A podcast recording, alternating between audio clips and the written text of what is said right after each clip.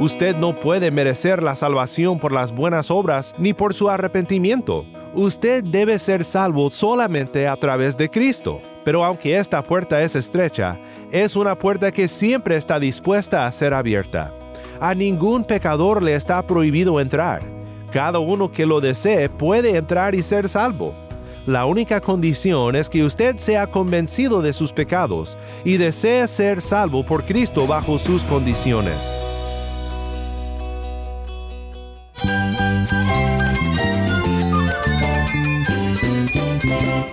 Cristo es la esperanza. Cristo es mi Señor y mi Salvador. Cristo ha transformado mi vida. Cristo es la viña. Separado de Él, nada puedes hacer. Cristo es el camino, la verdad y la vida. Jesús es mi todo. El único descanso, la única paz verdadera es con Jesucristo. Estás escuchando a El Faro de Redención, Cristo desde toda la Biblia para toda Cuba y para todo el mundo.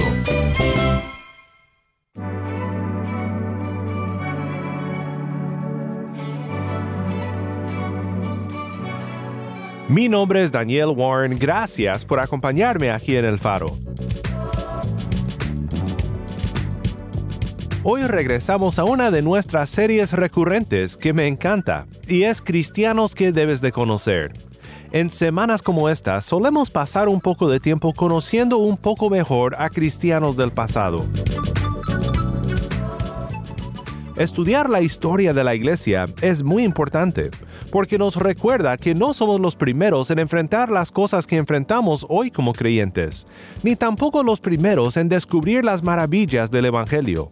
A veces es importante tomar un momento para recordar que no somos los primeros ni los únicos que han caminado por este camino con Cristo. Debemos de aprender de nuestro pasado y de nuestros antepasados, aquellos que han corrido la carrera antes de nosotros aprenderemos mucho sobre nuestra fe y será de gran aliento para nosotros en nuestra propia vida caminando con Cristo. En esta semana aprenderemos sobre la vida y las enseñanzas de J.C. Ryle. Quédate conmigo para aprender más sobre este cristiano que debes de conocer.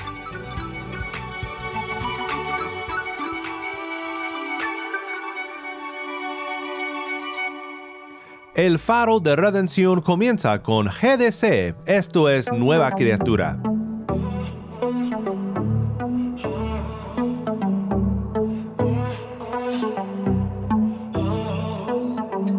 Ya te he llamado y no has contestado. Con el tiempo me cansé de esperar. Quita ese vacío que me ahoga por dentro aunque mi fe pequeña, esperaré. Remueve la piedra que me separa de ti, que oculta mi existir y el propósito a seguir. Como Lázaro yo, el sonar de tu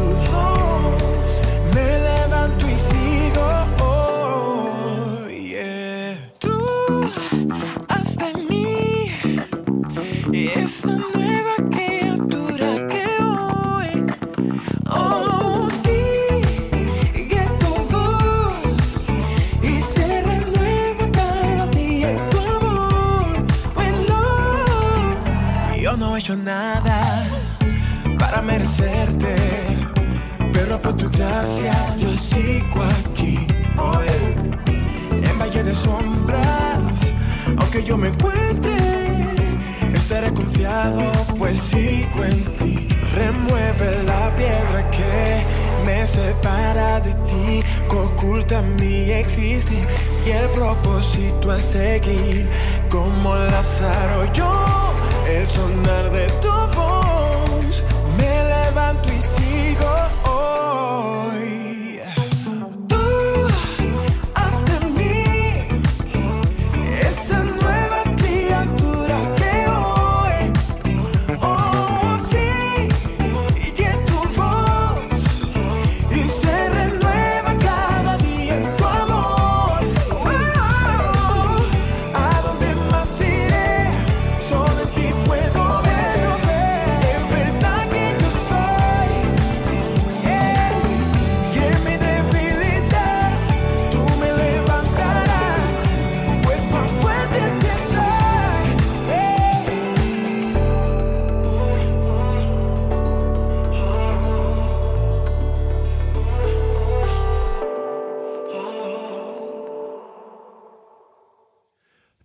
criatura canta GDC. Mi nombre es Daniel Warren y esto es el faro de redención. Cristo desde toda la Biblia para toda Cuba y para todo el mundo.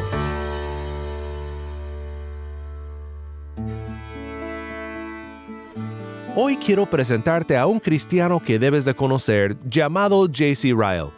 Si has sido oyente de El Faro por un tiempo, seguramente reconoces el nombre porque citamos a Ryle a menudo aquí en El Faro. Ryle fue un excelente expositor de la palabra. Algunos han descrito a sus obras y sus sermones como el ritmo de un tren corriendo por las villas. Oraciones cortas, claras, constantes, con un ritmo fácil de seguir y con lenguaje no complicado. Pero lo que más me gusta de Ryle es su pasión por Cristo, tan evidente en todo lo que predicó y escribió. Escucha ahora el excelente resumen de la vida y del ministerio de JC Ryle de parte de nuestros amigos en byteproject.com. Este joven inglés miembro de la aristocracia había disfrutado de lo mejor de la vida. Había ido a las mejores escuelas, asistió a las mejores reuniones y participó de los lujos de la élite.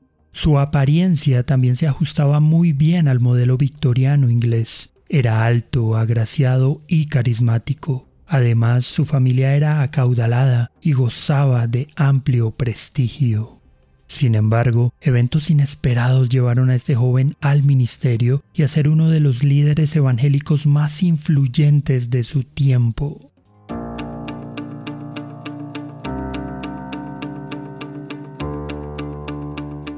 John Charles Ryle nació de padres acomodados en Macclesfield, Inglaterra, el 10 de mayo de 1816.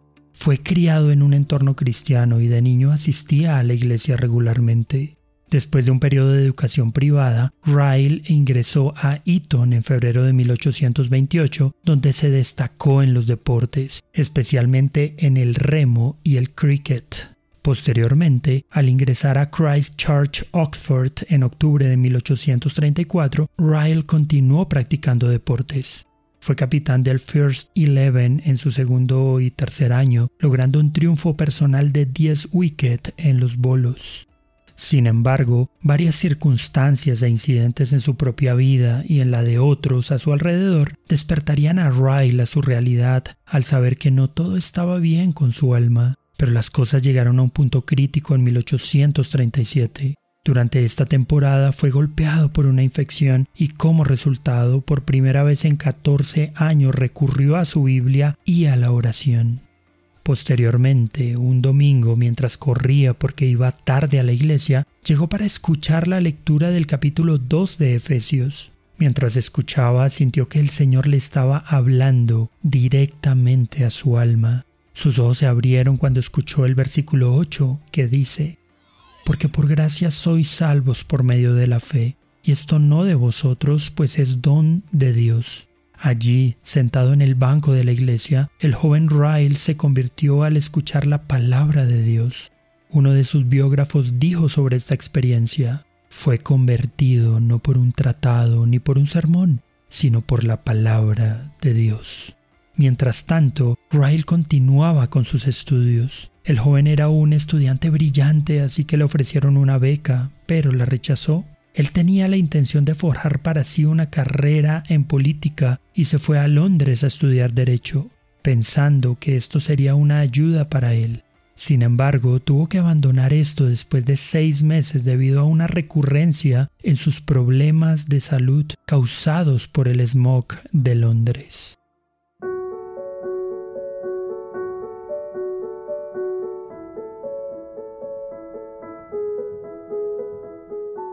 Cuando el negocio financiero de su padre entró en quiebra en 1841, Ryle tuvo que renunciar a toda esperanza de una carrera política, ya que ahora la familia no podría pagar su carrera.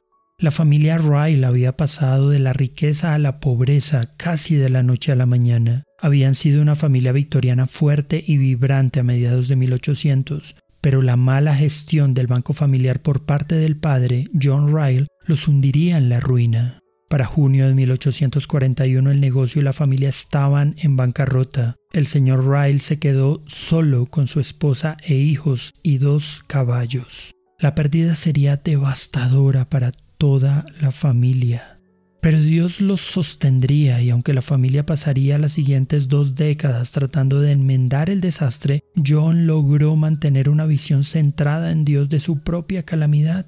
Él escribió lo siguiente, los bancos pueden quebrarse y el dinero puede sacar sus alas y huir, pero el hombre que ha venido a Cristo por fe todavía poseerá algo que nunca se le podrá quitar. Con su título de Oxford, Ryle pudo ingresar al ministerio de la Iglesia de Inglaterra y fue ordenado el 21 de diciembre de 1841. Mucho después, Ryle escribió a este respecto lo siguiente. No tengo la menor duda, fue lo mejor. Si no hubiera caído en la ruina, nunca debería haber sido clérigo, nunca hubiera predicado un sermón o escrito un folleto o libro. Los planes originales de J.C. Ryle cambiarían y él perseguiría el ministerio. Al principio buscó un llamado en lugares notorios, pero Dios lo estableció en iglesias rurales más pequeñas. J.C. era altamente intelectual y sobrecalificado, pero él siempre serviría fielmente a la congregación a la que Dios lo había enviado. Ryle comenzó su ministerio como pastor en una capilla en Exbury, Hampshire, pasando a ser rector de St. Thomas en Winchester en 1843 y luego rector de Helmingham, Suffolk, al año siguiente. Siendo un hombre de profunda piedad personal y acostumbrado a lidiar con los eventos diarios de la vida en un espíritu de oración, Ryle ingresó a su nuevo cargo con temor y temblor.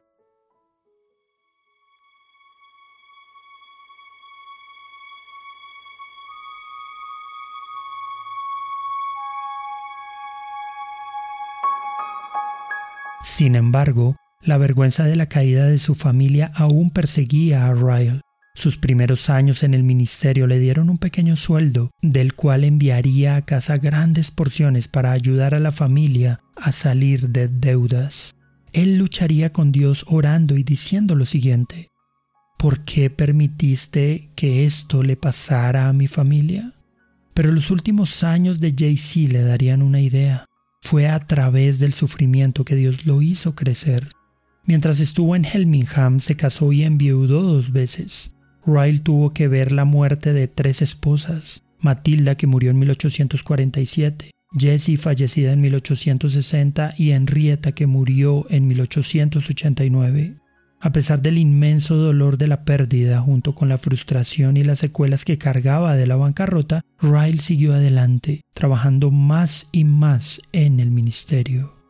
Ryle comenzó a publicar sus trabajos. Una de sus obras más conocidas fue la serie de pensamientos expositivos sobre los evangelios que se publicaron en años sucesivos entre 1856 y 1858.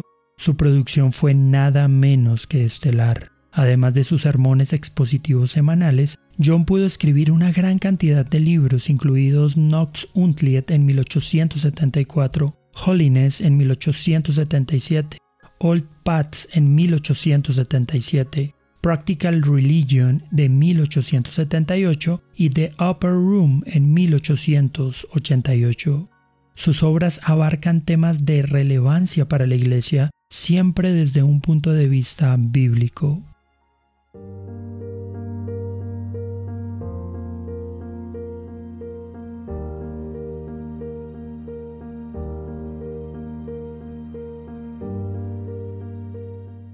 Su iglesia final fue Stradbroke, también en Suffolk, a donde se mudó en 1861. Fue allí donde se hizo conocido a nivel nacional por su predicación directa y su firme defensa de los principios evangélicos.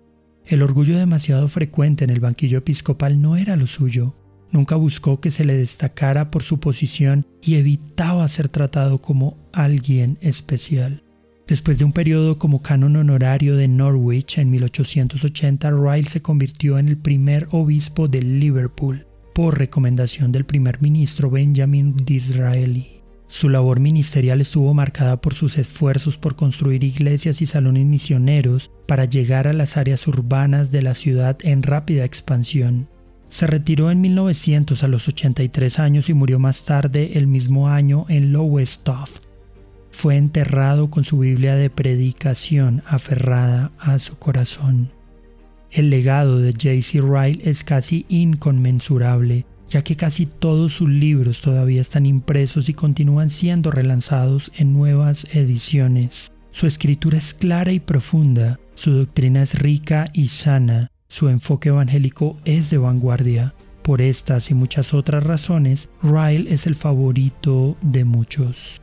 Trabajó incansablemente por la unidad entre todos los eclesiásticos anglicanos leales a los principios protestantes originales de la Iglesia de Inglaterra. Sin embargo, no rehuyó de la controversia y fue un implacable oponente del racionalismo y del ritualismo. También fue un hombre frontal que estaba en contra de la unión eclesial con el Vaticano, que promovía el movimiento de Oxford y el anglo-catolicismo. También su perseverancia ante el sufrimiento fue admirable. Habiendo perdido a tres esposas mientras sacaba su familia de las deudas en el transcurso de 20 años, todo mientras servía alegremente en el ministerio, nos muestran a un hombre probado en el horno. Ryle tuvo que sufrir grandes dificultades, pero él nunca se volvió atrás ni se rindió. Mantuvo sus ojos en Cristo incluso cuando todo a su alrededor parecía desmoronarse. El famoso predicador Charles Haddon Spurgeon lo llamó un campeón evangélico, uno de los hombres más valientes de entre los hombres. Meditar en la vida de J.C. Ryle nos puede generar algunas preguntas, inquietudes. Por ejemplo, ¿de qué forma afrontas las dificultades en tu vida? ¿Estás huyéndole a tu llamado mientras tratas de encontrar seguridad y comodidad? ¿Crees que necesitamos más líderes como JC Ryle en este tiempo?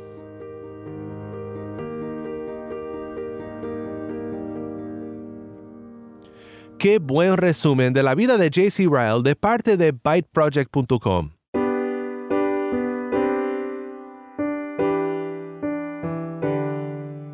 JC Ryle es un cristiano que debes de conocer y estoy muy emocionado de explorar algunos de sus escritos contigo en esta semana.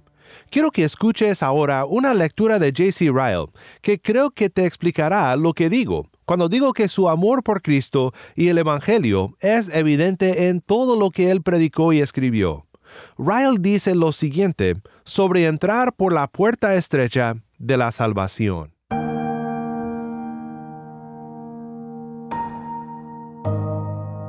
El Señor Jesucristo describe el camino de la salvación. Él lo llama la puerta estrecha. Hay una puerta la cual conduce al perdón, la paz con Dios y la vida en el cielo. Todos los que entren por esta puerta serán salvos. Cuán grande es nuestra necesidad de esta puerta. El pecado es un obstáculo enorme entre Dios y el hombre. El hombre es sobremanera pecaminoso y Dios es perfectamente santo. ¿Cómo pueden estos dos jamás ser reconciliados? Bendito sea Dios. Hay una manera, hay un camino, una puerta, una vereda. Esta es la puerta de la cual Cristo habla. Esta puerta fue hecha por el Señor Jesucristo para los pecadores. Él la planeó en la eternidad y en el tiempo vino a este mundo e hizo la puerta muriendo por los pecadores en la cruz. Él pagó la deuda del pecado humano y llevó su castigo. Esta puerta le costó su propio cuerpo y sangre. Por su muerte, Él hizo una puerta por la cual los pecadores pueden entrar sin temor a la presencia de Dios. Él hizo un camino por el cual los más grandes pecadores pueden acercarse a Dios si solo creen en Él.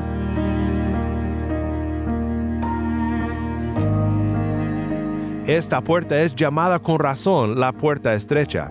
Es demasiado estrecha para aquellos que aman el pecado y no quieren dejarlo.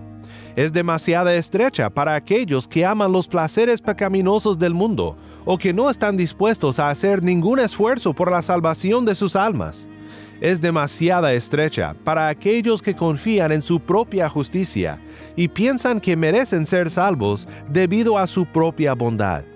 Para todos los tales la puerta es demasiada estrecha para que entren.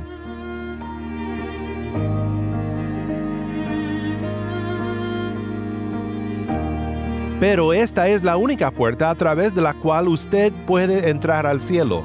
No hay forma de rodearla y no hay otra puerta. Todos los que son salvos son salvos solamente por Cristo y solo por la fe en Él. Usted no puede merecer la salvación por las buenas obras ni por su arrepentimiento. Usted debe ser salvo solamente a través de Cristo. Pero aunque esta puerta es estrecha, es una puerta que siempre está dispuesta a ser abierta. A ningún pecador le está prohibido entrar. Cada uno que lo desee puede entrar y ser salvo. La única condición es que usted sea convencido de sus pecados y desee ser salvo por Cristo bajo sus condiciones. ¿Está usted consciente de su culpa y de su inmundicia? Entonces usted puede entrar por esta puerta. No importa si usted es un gran pecador, si conoce de su elección o no. La única pregunta es esta. ¿Siente usted sus pecados? ¿Está usted dispuesto a entregarse a las manos de Cristo? Si así es, entonces la puerta le será abierta de inmediato. Entre ahora. Aunque esta puerta es estrecha, es una puerta por donde miles han entrado y han sido salvos. Ningún pecador jamás ha sido rechazado por ser demasiado malvado. Algunos han sido excesivamente malos, pero no les fue rehusada la entrada. Tan pronto como tocaron a la puerta, aquel que la construyó dio la orden para que se les dejara entrar. Aquel malvado rey de Judá llamado Manasés vino a esta puerta. Él fue culpable de idolatría y de homicidio, aun de sus propios hijos.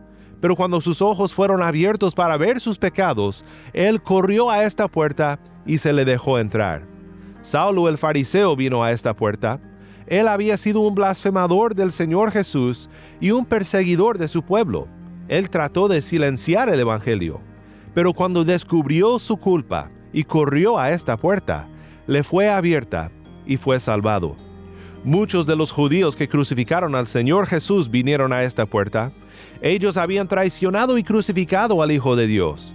Pero en respuesta a la predicación de Pedro, sus corazones fueron compungidos y de repente esta puerta les fue abierta y fueron salvos.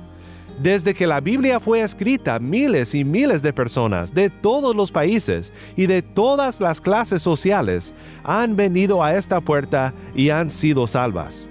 Mi sincero deseo es que usted entre a través de ella y sea salvado.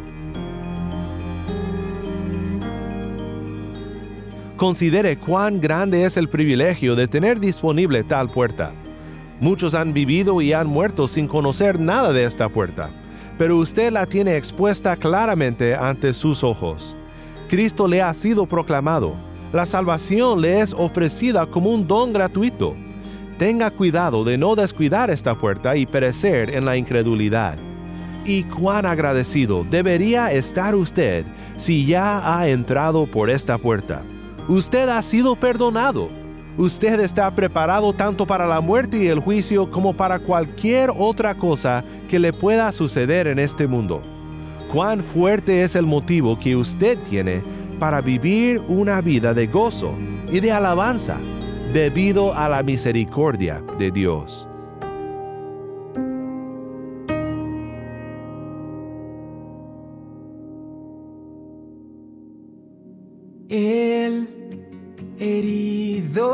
Fue por mi rebelión y sobre él el castigo llevó de nuestro dolor.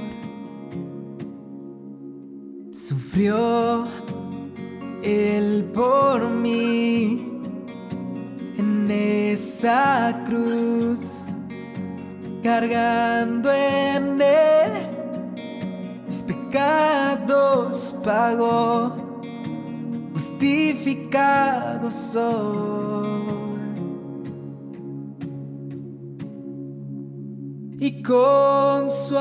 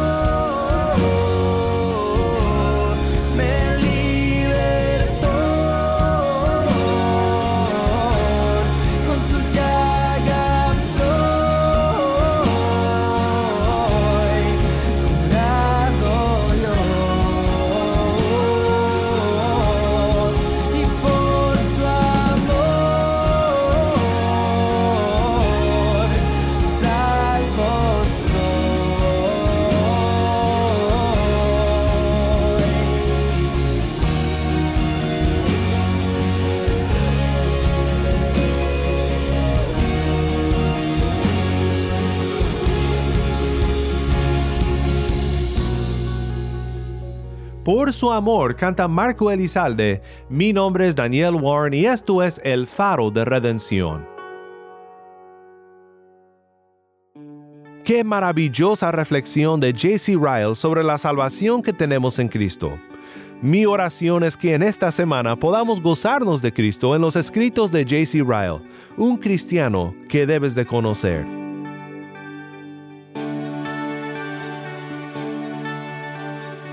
El Faro de Redención como programa radial fue ideado para Cuba, pero ha crecido a un nivel global y si estás en sintonía fuera de Cuba, te agradezco por pasar estos tiempos con nosotros estudiando temas que nos fortalecen en nuestra fe y en nuestro caminar cristiano. No olvides que también nos puedes seguir en las redes sociales, en Facebook, Instagram y Twitter. Solo busca el Faro de Redención. Allí encontrarás más contenido durante la semana para animarte en tu fe y para mantenerte informado sobre el ministerio del Faro. Para más información sobre este ministerio y sobre cómo tú puedes formar parte de nuestra misión, visita nuestra página web elfaroderedención.org. elfaroderedención.org.